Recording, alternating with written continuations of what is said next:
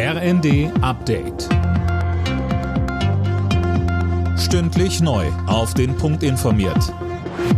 Ich bin Finn Riebesell. Bei den Protesten rund um Lützerath ist es zu Ausschreitungen gekommen. Die Polizei setzte Wasserwerfer ein, weil Demonstranten versuchten, in das Braunkohledorf hineinzukommen. Einige waren auch in den Tagebaubereich vorgedrungen. An der Großdemo, die in einem Nachbardorf von Lützerath gestartet war, nahmen laut Veranstalter 35.000 Menschen teil.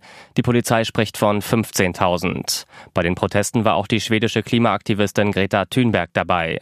Sie findet es unbegreiflich, dass immer noch Kohle abgebaggert werde und meint, dass Deutschland als einer der weltweit größten Verschmutzer eine enorme Verantwortung trägt. Der mögliche Rücktritt von Verteidigungsministerin Lamprecht sorgt für Spekulationen über ihre Nachfolge. Im Gespräch ist SPD-Politikerin Eva Högel, derzeit Wehrbeauftragte des Bundestags. Offiziell bestätigt ist ein Rücktritt von Lamprecht bisher aber nicht. Startschuss in Lubmin in Mecklenburg-Vorpommern. Dort ist das neue LNG-Terminal offiziell eröffnet worden. Tom Husse mit den Einzelheiten. Das Terminal lief bereits seit einiger Zeit im Probebetrieb. Auf einem Spezialschiff im Hafen wird angeliefertes Flüssiggas so umgewandelt, dass es ins Gasnetz eingespeist werden kann.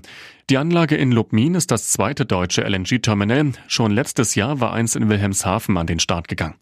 Kritik kommt von Umweltschützern. Sie finden, es sei nicht mit den Pariser Klimazielen vereinbar, wenn verstärkt auf Erdgas gesetzt wird.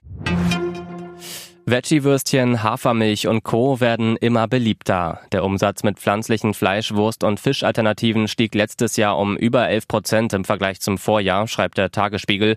Die Biobranche musste dagegen einen Umsatzrückgang hinnehmen. Alle Nachrichten auf rnd.de